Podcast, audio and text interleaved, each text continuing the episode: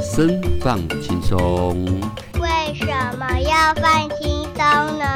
因为养生在日常生活中就可以轻松的做到啊。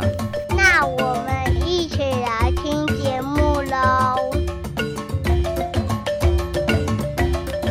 养生放轻松，每周三下午两点到三点，在金声广播电台与您空中相会。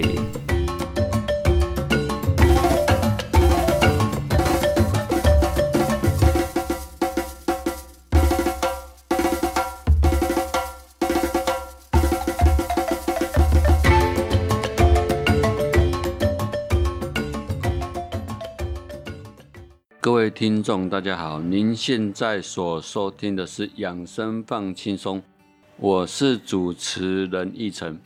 节目一开始分享一则医疗的资讯给听众朋友。什么叫代谢症候群？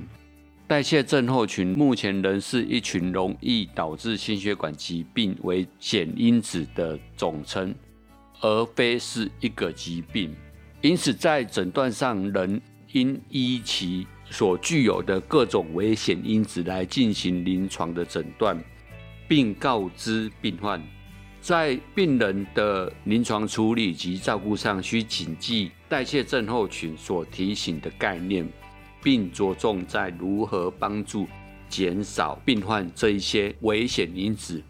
在实际的执行面上，除了对于已经进入临床期的各种危险因子进行必要的药物治疗外，更重要的是，我们应该借着民众较愿意接受医师人员建议的心理，在详细了解病人的生活形态及饮食习惯后，提出建议，利用非药物的方式，针对这一些容易导致。周状动脉硬化的危险因子介入。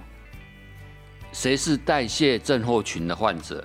代谢症候群的判定的标准，第一个，腹部肥胖，男性的腰围大于九十公分，也就是三十五寸；女性的腰围大于八十公分，也就是三十一寸。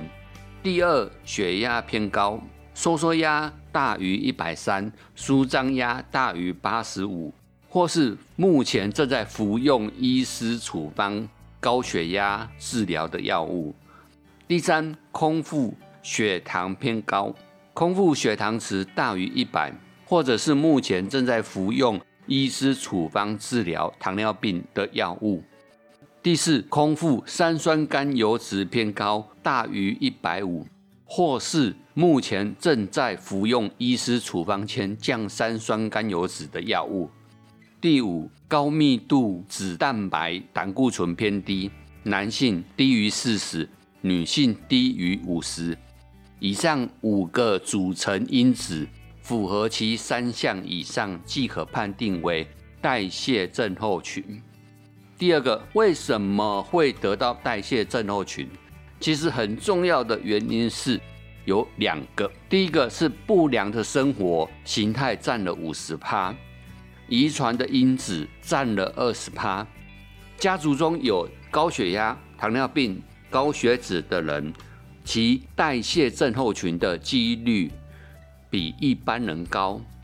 低纤、高糖、高油脂饮食与过量饮酒习惯的人，容易有代谢症候群。压力造成内分泌失调，导致血糖上升。长时间容易造成代谢症候群。第三，胰岛素阻抗是发生代谢症候群的原因。血液葡萄糖需要胰岛素帮忙才能进入细胞提供能量。胰岛素阻抗就是细胞对胰岛素敏感度变差，血液葡萄糖不易进入细胞内，身体代谢就会出问题。第四。以腹部肥胖侦测代谢症候群。腹部肥胖代表内脏脂肪堆积多，身体的质量指数 BMI 是国际通用的肥胖指标，但尚无法完全反映内脏脂肪堆积的程度。腰围代表脂肪的分布，腰围粗、内脏脂肪多，就比较容易导致代谢异常。第五，预防代谢症候群，有五大妙招要做到。第一招，聪明吃，健康吃，运用了三低一高健康饮食的口诀：低油、低糖、低盐、高纤。第二招，站起来动三十，减少久坐，一天运动三十分钟。第三招，不吸烟，少喝酒。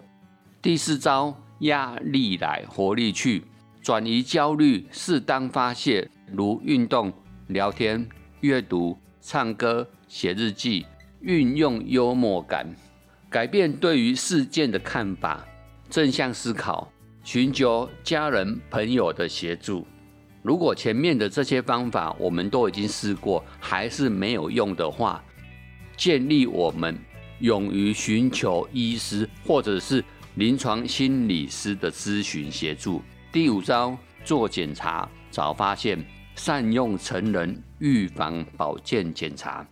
资料来源：卫生。福利部国民健康署代谢症候群防治工作手册与大家分享。我们先来听一首歌。昨天是元宵节，那一晨想到了一首歌，是王梦玲的《庙会》，分享给大家。我们音乐之后马上回来。中药小学堂。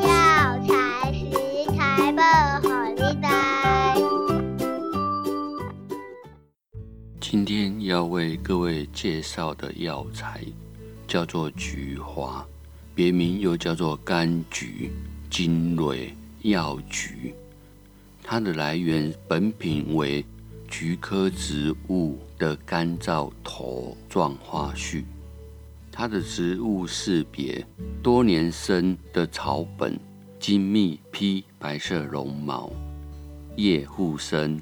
卵生或卵状披针状，羽状残裂或半裂，两面密披白绒毛，头状花序，舌状位于边缘，白色、黄色、淡红色或淡紫色，管状花位于中央，黄色，花期九月至十一月。中国大部分的地区多有栽培，药材按地方和加工方式有所不同，又分为毫菊、雏菊、贡菊、杭菊的分别。它的属性是属于微寒，味道是属于甘苦，归属的十二经络是肺、肝两经。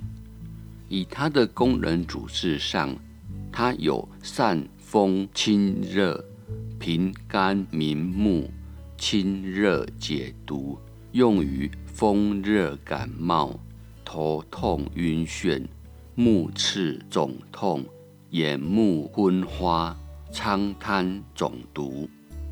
它的现代研究有抗发炎、调整免疫。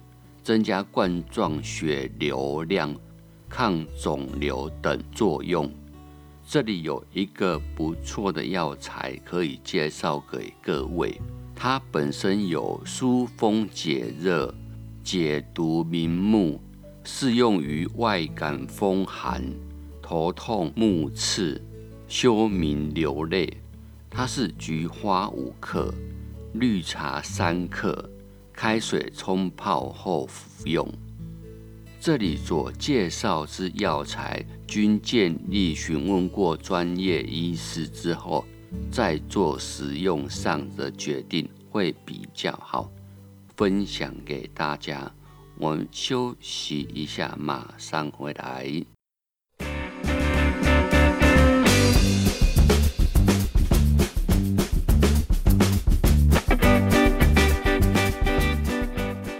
欢迎各位朋友继续回来收听养生放轻松，我是主持人一晨。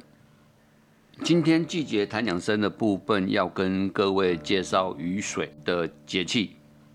每年的二月十八前后为雨水的节气，到了雨水的这个节气，冰雪消融，意味着寒冷的冬季完全的过去了，生机蓬勃的春天即将到来，天气开始变得暖和，冰雪也融化成水，所有的生命都准备绽放出新的活力。雨水节气的到来，并非表示这一天必定会下雨，而是指冬季少雨的现象将会告一段落。从这一天开始，降水将逐渐的频繁，春雨纷纷，润物细如声。雨水是强调养脾胃、调精神的一个节令。以节令习俗来说。雨水这一天是农作上很重要的一个节气，这时候大地解冻，雨水充沛，是农作全面展开的季节。雨水前后的民间节气最热闹的就是要数正月十五的元宵节。元宵节又称为上元节或者是小过年，是整个春节活动最后的一个高潮。这一天，家家户户会准备丰盛的菜肴，祭祀神明和祖先。入夜后，各地寺庙会悬挂花灯，有的寺庙还会张贴谜语，供众人猜答，称为打灯谜或者是猜灯谜，是一种脑力激荡的游戏，具有娱乐与教育双重的功能。台南县盐水镇的居民则有燃放风炮的风俗。所谓风炮，是将上千上万支冲天炮连接在一起，像蜜蜂窝一样，点一炮而万炮连响。盐水地区清代曾流行瘟疫，灾后居民在元宵节燃放风炮驱邪逐瘟，久而久之，香盐成为习俗。每年元宵夜。盐水镇上火光并射，炮声震耳，成为充满特色的习俗。以节令特点来说，以前杜甫有一首诗：“好雨知时节，当春乃发生。随风潜入夜，润物细无声。”雨水节气表示少雨的冬季已经过去了，降雨开始，雨量增加。还有一层雪散为水之意，雨水不仅表示降雨的开始以及雨量的增加，而且气温会逐渐的升高，可以明显感到春回大地、春暖花开的气氛。在台湾到了雨水的一个季节，北部地区较能够明显感受到春雨绵绵的特征。中南部仍然是以晴日居多，对于节气节令的变化感受比较低。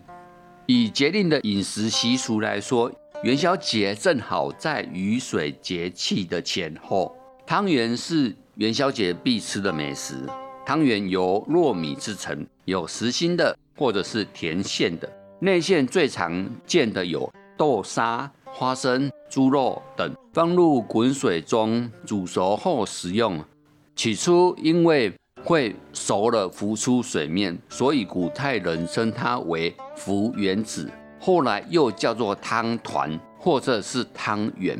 这些名称多与团圆的字音相近，取团圆之意，象征全家人团团圆圆、和睦相处、幸福的意思。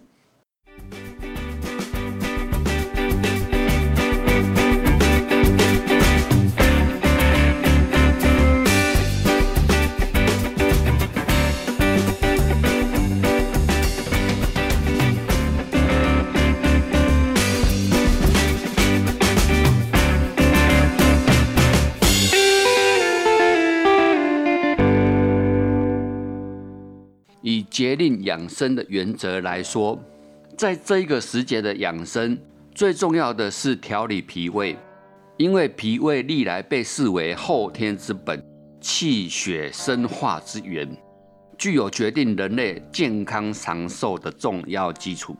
明代医家张敬岳提出：“土气为万物之源，胃气为养生之主，胃强则强，胃弱则弱，有胃则生，无胃则死。是是以养生必当以养胃为先。又有养脾者养气也，养气者养生之要也。可见脾胃功能如果健全的话，对于人体营养可以得到充分的利用，身体健康。反之，则对健康不利。五行学说当中，在中医的应用上，是以五行的特性来说明人体五脏的生理功能。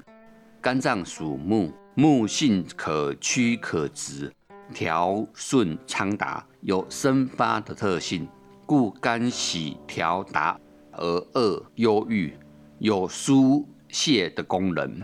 脾胃属土。土性敦厚，有生化万物的特性；脾又有消化水谷、运送精微、营养五脏六腑、四肢百骸之功效，为气血生化之源。其五脏在生理上相互联系，在病理上也是相互影响。在五行相生相克的关系中，木旺成土。肝木过旺，克伐脾土，也就是说，肝木疏泄太过，则脾胃因而气虚；若肝气郁结太盛，则脾胃因而气滞。两者皆因肝木克脾土的关系。《难经》也称之为逆传，即肝病传脾的意思。所以在雨水的时节。养生祭祀要去注意春季阳生升起的特点，辅助阳气，又要避免伤及脾胃。中医称胃为水谷之海，有益气化生营血之功，人体机能活动的物质基础。营卫气血、精液、精髓等多化于脾胃，脾胃健旺。化源充足，脏腑功能才能够强盛。脾胃又是气机升降运动的枢纽，脾胃协调可促进和调节机体新陈代谢，保证生命活动的协调平衡。而元气是健康之本，脾胃则是元气之本。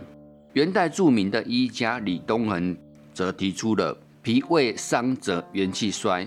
元气衰则人则寿的观点，他在《脾胃论》当中有曾经说过：“真气又名元气，乃先生生之精气，非胃气不能知。”并指出内伤脾胃，百病丛生，说明了脾胃虚弱是滋养百病的主要原因。所以在雨水这个季节，因为天气变化不定，很容易引起情绪变化。对于高血压、心脏病、哮喘的患者更是不利，所以要采取积极的精神调养，以保持稳定情绪。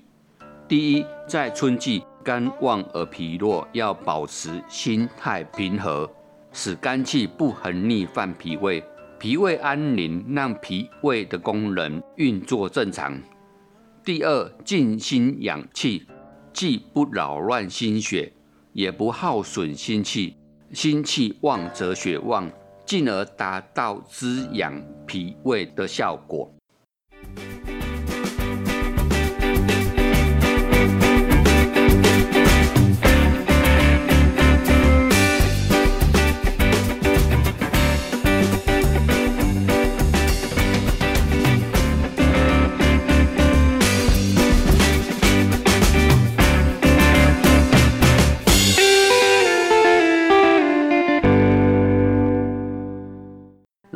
在雨水的这个季节，我们要来介绍一个蔬菜，它的名字叫做菠菜，别名又叫做刺根菜、波斯菜、鹦鹉菜。在《本草纲目》中，它讲菠菜有通血脉、开胸膈、下气调中、止渴润燥、根油凉。它的属性是属于凉，味道是属于甘，归属的经络是肝、大肠、胃三个经络，一般人皆可食用，特别适合老幼病弱及糖尿病者。菠菜是一种很常见的绿色蔬菜，营养价值极高，可以清炒、煮汤等，料理方式多元。菠菜中含有丰富的铁质，可以说是天然的补铁剂，对于缺铁性贫血的患者有不错的食疗功效。在雨水的这个节气特别推荐的的原因是在于说，菠菜具有润燥滑肠、清热除烦、生津止渴、养血止血、养肝明目、降血压等功能。雨水时节早晚较冷，风邪渐增，常见口干舌燥、嘴唇干裂等现象。而且在雨水的时节，人体血液循环系统处于旺盛的状态，容易引发高血压和痔疮的疾病，应多吃菠菜以清热滑肠，推荐给大家。那我们先来听一首歌，这首歌是李玖哲所唱的《只牵你的手》。歌曲之后，我们马上回来。我是碧儿，我养了一只猫，它已经陪伴我七年了，就像我的家人一样。爱它就不要遗弃它。如果你要养宠物，请领养代替购买，以结扎代替扑杀。养生放轻松，人物专访喽。养生放轻松的朋友，大家晚，我是主持人奕晨。今天我们非常的欢迎一位好朋友，这位好朋友在于我们今天的节目外在美跟自信。的方面，以及外在美跟养生的方面有很大的琢磨，也是他一直以来的本业。在介绍他之前，医生想要先说的就是，其实外在美的重要跟养生其实有很大的关联。这个外在美就是像皮肤，皮肤好，我们人心情就会好，心情就会好，我们身体自然就会会散发出一些对于身体好的东西。那我们今天也真的很荣幸邀请到我的好朋友，请他先自我介绍一下。Hello，大家好，我是何佳颖。哎，很开心今天可以在这个节目跟大家来聊，呃，有关外在美或者是养生或者是皮肤保养的一些观念跟重要性。那我先自我介绍一下，呃，我何佳颖呢，你如果在 YouTube 或是在 Google 上面搜寻我的名字，都可以看得到我一些。作品，或者是呃，现在有在跟小艾拉还有米娅主持一个美妆节目，叫做《美颜公社》，美丽的美，然后颜是女字旁，研究的研改成女字旁，然后公平的公，然后社会的社，美颜公社。呃，你可以到 YouTube 去呃订阅啊，订阅我们这个频道，我们每个礼拜六会固定播出一集。那我们在节目中就是有聊一些时尚的美吃的。或者是美妆、化妆的都有。那何佳颖老师都会在这节目上面跟大家见面。如果你们有兴趣，好，欢迎你们到 YouTube 去订阅。那今天呢，很高兴呢，我的好朋友就是邀请我来跟大家分享一些跟美都有关系、跟美有关系的东西。好，那首先就是我想要跟大家呃说的，我们外在美，很多人都知道我们外在美。所谓外在美跟内在美不是。像那个内衣穿的内在，对对对对对，不一样。外在美就是说，你人只要看到我们一个人的外在哈，你有经过呃打扮也好，或者是没有打扮，自然散发出来的美，这个都叫外在美。那通常呢，当然女生女性朋友哈都会自己打扮的漂亮，就是让自己开心，看到镜子中里面自己长得很漂亮，打扮漂漂亮亮很开心。那男生看了也赏心悦目。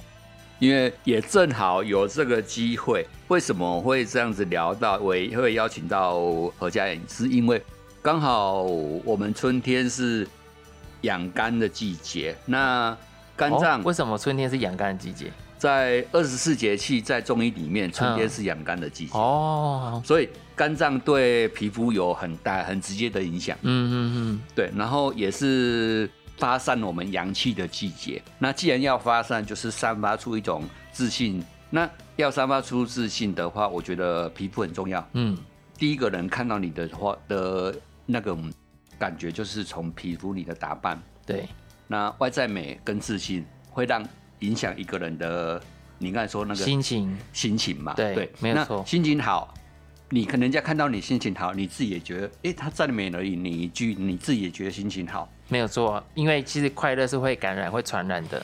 你如果今天如果是你在大笑的时候，你会发现，你看你周围，即使是陌生人，看到你在大笑的时候，你会觉得他也会有笑意，嗯你会觉得你在开心什么，你在笑什么，他也会跟着你微笑。其实这个快乐去确实真的会传染。那悲伤会不会传染？也是会传染。如果你今天在那边大哭，心情嗯不好的时候，我相信旁边人看到你也不会大笑。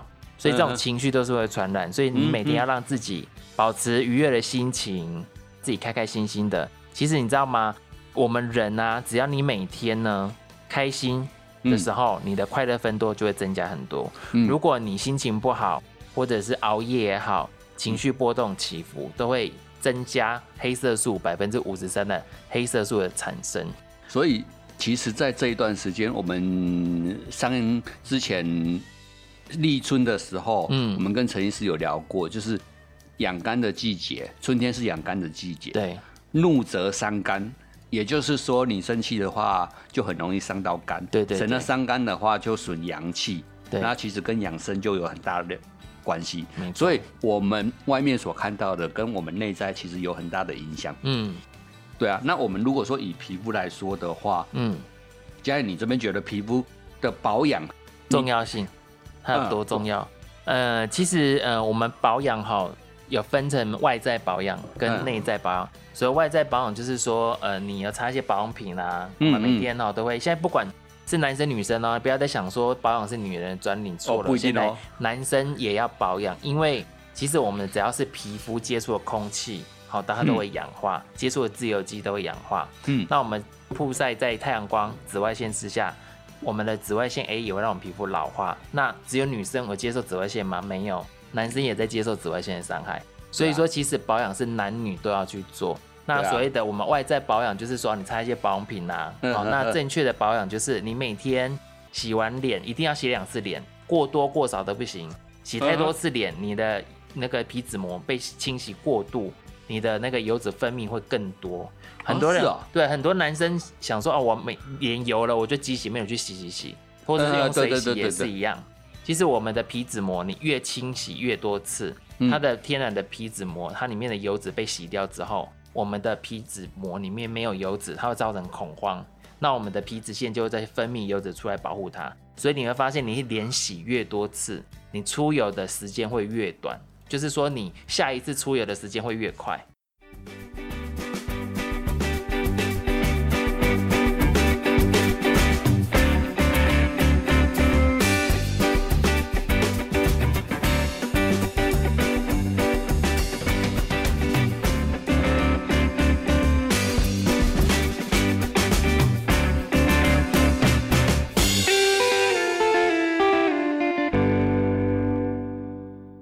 那如果说你真的在早上洗脸，好跟晚上洗脸这中间，如果你脸真的很油，你受不了，建议你可以用面纸按压一下，也不要用吸油面纸，吸油面纸也是会让你脸越吸越油，嗯因为吸油面纸是也把你毛孔里面油脂吸掉了。那吸掉之后一样，你的皮脂膜里面没有油脂，你的皮脂腺又分泌油脂出来保护它。那如果说我们就是骑摩托车的一人一嗯。你在外面的话，那个要怎么办？呃，如果是你骑摩托车完之后，其实我会建议你用湿纸巾，因为通常湿纸巾它里面没有含皂碱，没有含洗面乳里面那种皂碱，也没有含界面活性剂，哦所以说你用湿纸巾把脸擦一擦就好了。其实你会发现擦完就觉得很舒爽。啊，如果说我如果说一天洗两次，那我嗯就是单纯用、用那个水洗的话嘞，呃，你如果用水洗，呃，你如果说你要在早上洗完脸到晚上洗完脸，这中间你要用清水洗可以，嗯。可是如果你早晚都只有用清水洗，不用洗面乳，嗯。不行。这个道理其实就像你吃完炸鸡之后，你的手是不是油油的？对。如果你只有用手洗，洗完手是不是是还还是油？油的？对你对一定要用洗面乳去洗，哦，它才会把你的油脂给清清洗干净。嗯哼，对，这也把我们毛孔里面的脏物给清洗干净。所以说，有一些真的比较懒的人，我发现呢、我我在台北嗯很多客人，我我我有在接医美讲座嘛，嗯很多男客人脸上长了很多痘痘，他都问我说为什么他会一直长痘痘？大概十个里面有七成的男生，他只用清水洗脸，哦，因为他说他早上来不及，五分钟就要出门，哦，所以他来。不及洗脸，就用水拍一拍。那晚上呢，下班之后好累哦。他说他洗澡的时候顺便头洗一洗，顺便一起洗了。可是问题是清水洗而已啊。对，所以我说说他们就是没有保养，所以才脸长那么多痘痘。一定要洗面乳洗，早晚各一次，一定要洗面乳去洗。就算你是很敏感性肌肤，现在也有一些就是敏感性肌肤专用的清洁的洗洗脸的东西。对，对没错，所以洗脸洗完之后，你一定要拍化妆水。化妆水。，对，那哦。化妆水，男生不要想说化妆水是化妆在用的，你不要太落伍了。化妆水是主要它是在帮我们再次清洁，就是哦帮皮肤，如果你没洗干净，它它可以再次清洁。嗯然后可以帮助你的后续保养品吸收。如果你后面要再擦精华液啦、嗯。乳液什么的，其实你可以试试看，你在左手拍了化妆水之后再擦乳液，嗯。那右手是没有拍化妆水直接擦乳液，你会发现两个吸收速度是有擦化妆水的渗透速度会比较快。哦好所以它一个功能就是帮助你后续保养品的吸收。哦，了解。对所以人家说化妆水都有点那种打底的效果，就对了，对，等于是对让你说打底让我们后面做什么东西它的会比较好吸收。对那它有一个功能就是可以帮助我们的肌肤的 pH 值平衡。嗯它可以平衡我们的肌肤的 pH 值。嗯对，嗯所以化妆水其实很重要。但之前有一阵子，有一些皮肤科医生跳出来说，嗯那化妆水不要浪费钱，那一罐里面百分之九十都是蒸馏水，那都是什么什么我酒精什么加一加，一罐要卖你一两千块，不要浪费钱。其实我觉得每一个医生，每个医生的见解。那其实我像我去接的医美讲座，每个医生都提倡一定要擦化妆水。嗯因为化妆水其实你自己试验就知道，你有拍化妆水，确实你的保养品渗透会比较快。所以不管男生女生，你洗完脸第一个步骤就是要擦化妆水。化妆水。那有些男生叫做收敛水，哦吼，那所谓叫收敛水，就是里面一定会含酒精，哦吼，它才那会才会收敛我们毛孔。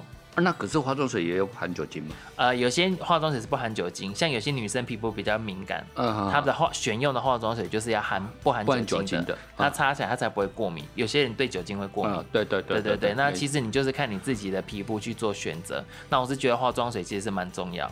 嗯对，那化妆水完之后，我建议大家一定要擦精华液。为什么要擦精华液？有些呃消费者呢，去百货公司中，因为我在百货公司做了十七年的时间，有些消费者会说，为什么我要买这精华液这么贵？通常一罐精华液三十梦，便宜的一千多块，贵的上万块都有。对天啊，，那妈妈就是跟我讲，很多妈妈婆婆妈妈跟我说，我有在擦乳液啊，我有在擦面霜啊，我为什么还要擦精华液？嗯可是你会发现，你可不可以这样擦？可以。可是乳液跟霜呢，它的作用层是在我们的表皮层，就是说我们的角质层，角质层啊，因为我们皮肤有很多层嘛。。对对对，那我们的表皮层呢就是角质层。嗯如果你的乳液、你的乳霜，它就是可以供应我们表皮层的养分。可是哦我们里面那一层有一个叫真皮层，真皮层里面就是有呃胶原蛋白、玻尿酸、弹力纤维，或者是一些黑色素母细胞，全部都是在我们的真皮层。如果你没有擦精华液，精华液的分子才能渗透到真皮层。哦好，如果说你平常没有擦精华液的，你长期下来就只有你你的表皮层、角质层有得到养分，但是你的真皮层都没有养分给它，嗯。所以有些妈妈说啊，你也不好啦，我擦一擦脸还是咬嘛，是这样，因为你的真皮层长时间来都没有养分给它，所以它里面一直在老化嘛。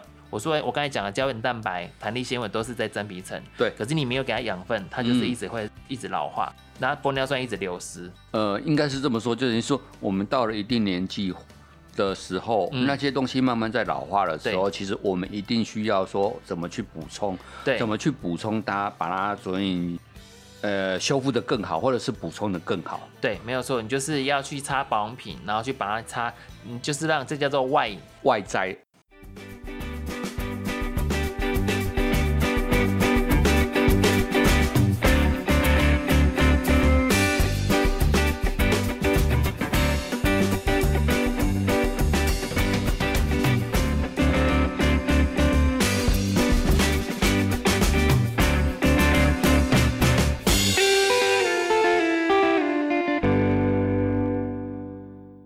年轻的时候，我们可能肠胃吸收比较好，我们可以补给我们的一些皮肤，但是皮肤经由一而再再而三的去外在的去破坏，然后又加上我们年纪慢慢的增长之后，应该说吃也没有那么能够马上补给到的时候，嗯其实我们就需要从外部跟内部两者一起去。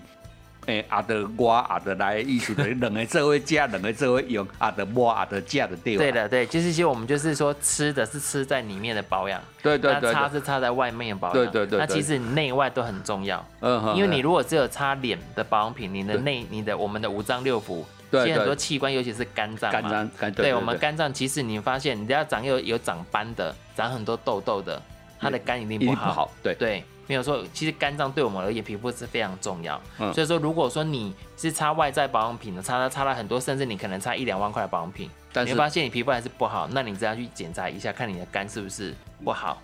肝脏不好，对，肝脏，然后或者是说睡眠品质，对或者是说很晚睡，对，没有都会。有影响，你肠胃吸收不好也有可能，也有可能，有可能会长很多痘痘，对对对，因为痘痘有很多的状况，因为有时候吃太油也会有可能那就是你吃太油，就是因为你的肠胃啊，肠胃嘛，对你吃的太油，你的肠胃直接反映到你的皮肤上面对开始长痘痘。对很多人一吃炸了马上长痘痘，就是你的肠胃反映到你的皮肤上面。嗯对对，所以说其实我们除了外在擦保养品之外，像我跟你嗯讲，化妆水、好洗脸、化妆水、精华液、乳霜嗯或乳液，这个是早晚最基本的四四个步骤。嗯那白天你一定要再擦个防晒隔离霜。哦，这个就是以外在的部分，对对对，你最后一个一定要一定要擦，不然嗯其实你所有擦的保养品都白费，因为你的紫外线对我们肌肤伤害是最大的祸首。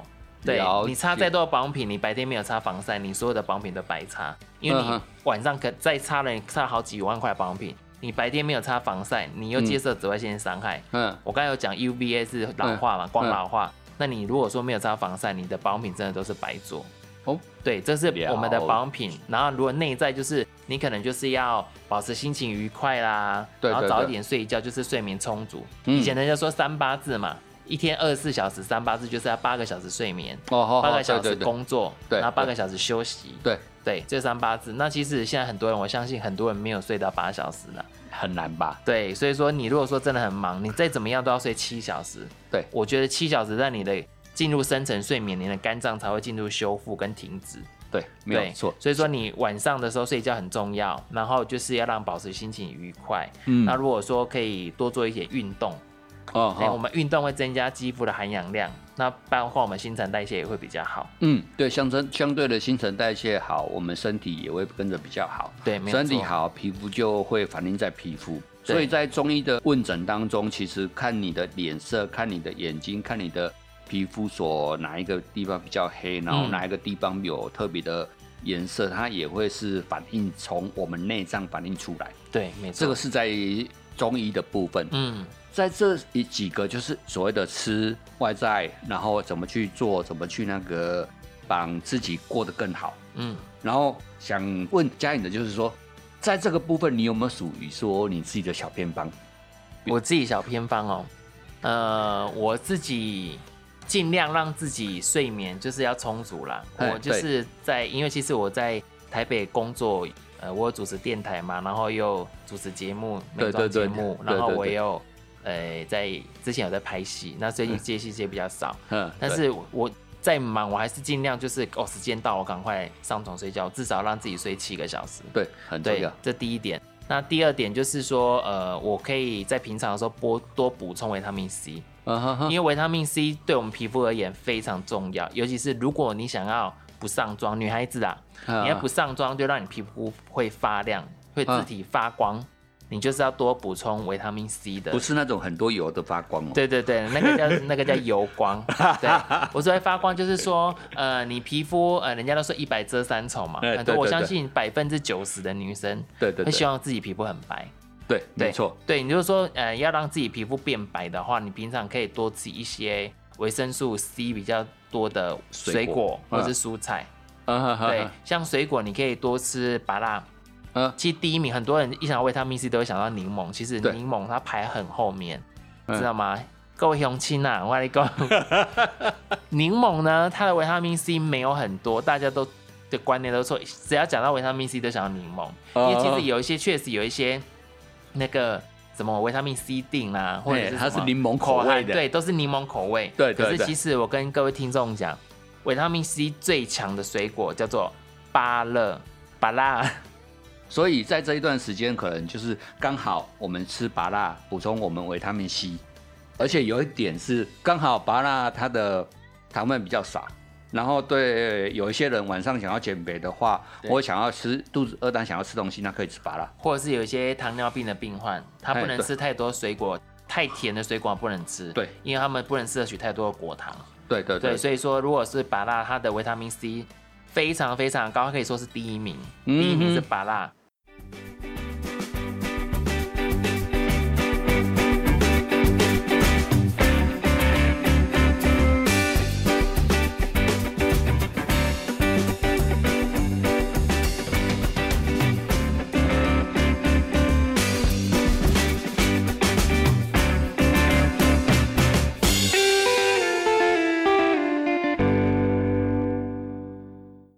然后我们节目也差不多快尾声了，那我想请教说，呃，嘉颖有没有嗯。什么特别想要说？对于养生放轻松的朋友，我们就这个主题来说，你想要跟他们讲，呃，其实就是我我们刚刚讲的嘛，其实你最重要啊，其实除了擦保养品之外，嗯。你一定要就是有好的生活作息，对。然后一定要有运动，运动嗯其实对我们的皮肤非常非常大的好处。嗯对，你可以不用做激烈运动也好，你可以做做瑜伽也好，其实瑜伽也是一种运动。嗯嗯对，就瑜伽或者是说呃自己去有时间做一下慢慢跑也可以。你如果是没有时间去慢跑，你自己在家里跳一跳，对，拉拉筋，动跳一跳，对，原地跳一跳，抖一抖，跳个十分钟，你在看电视的时间，只要每天让运动一下，你不仅可以增加你肌肤含氧量，然后你嗯。的肺活量也会增加。嗯。对，那你身体确实真的新陈代谢会比较快。那嗯新陈代谢快的话，就是一些不好的东西帮你代谢掉。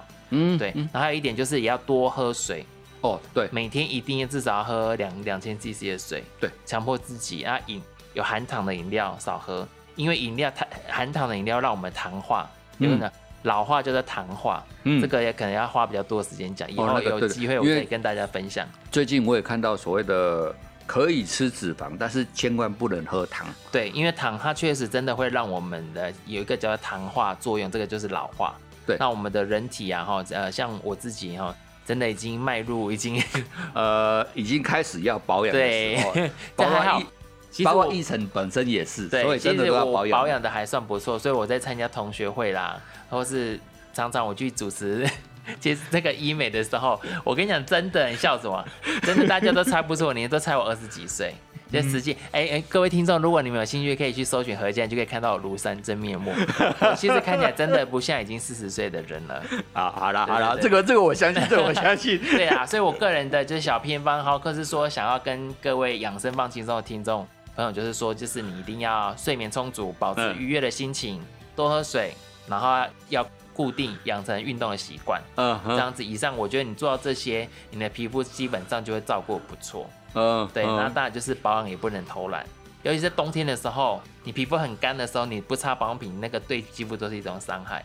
嗯哼，对对对了解，就是我们外面要顾内面，里面也要顾。里面也要顾，不是内内外面，里内外。面不是内面哦，是里面也要顾。来宾呐，烦欸好了，对啦。好，那我们今天也真的很谢谢嘉颖能够呃接受奕晨的专访，那就嘉颖的一个专场的十七年的美容美容对专柜。即将迈入十八年了，呃即将迈入 就是相关行业的一个 一个专业知识啦，专业知识来跟我们分享，嗯，呃外在美跟自信，然后跟养生的关系。对，那也刚好，呃，美颜公社这一两天才这一两这上周是首播，上周是首播，对，那那每个礼拜六，如果你们有兴趣的话，就可以到 YouTube 装的那个频道，啊，可以就是订阅，就是想要多了解一些美容的东西呀、对。一些时尚的东西，可以去稍微的看一下。对，OK，那我们今天也真的很谢谢嘉颖，谢谢对陈哥，啊对，哦啊哦，OK，好 好了解。那我们今天的专访就到这边，啦下次有机会的话，我再跟你们分享更多的有关皮肤保养或者是内在美、外在美的一些知识。我们谢谢嘉颖，我们下个礼拜同一时间空中再见。谢谢，好拜拜，拜拜。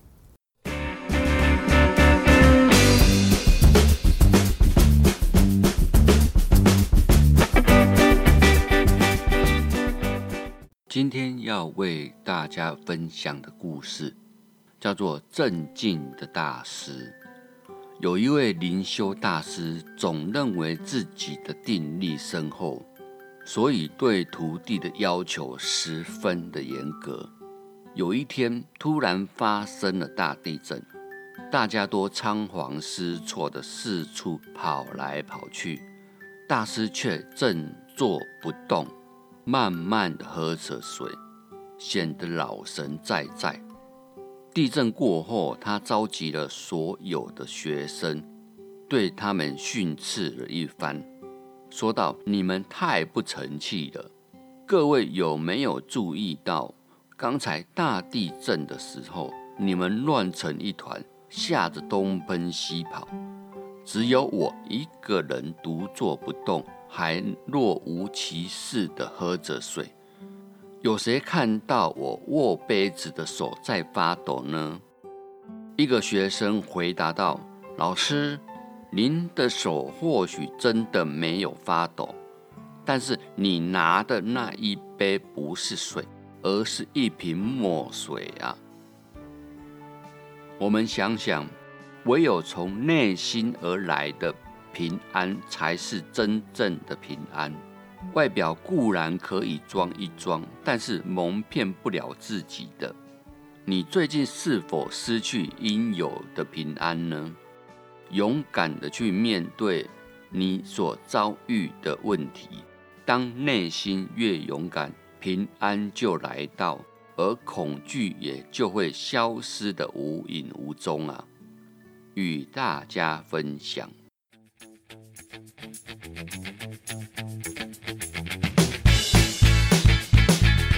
以上节目不代表本台立场，感谢国立中山大学 USR 城市是一座故事广西话与中华电信协助播出。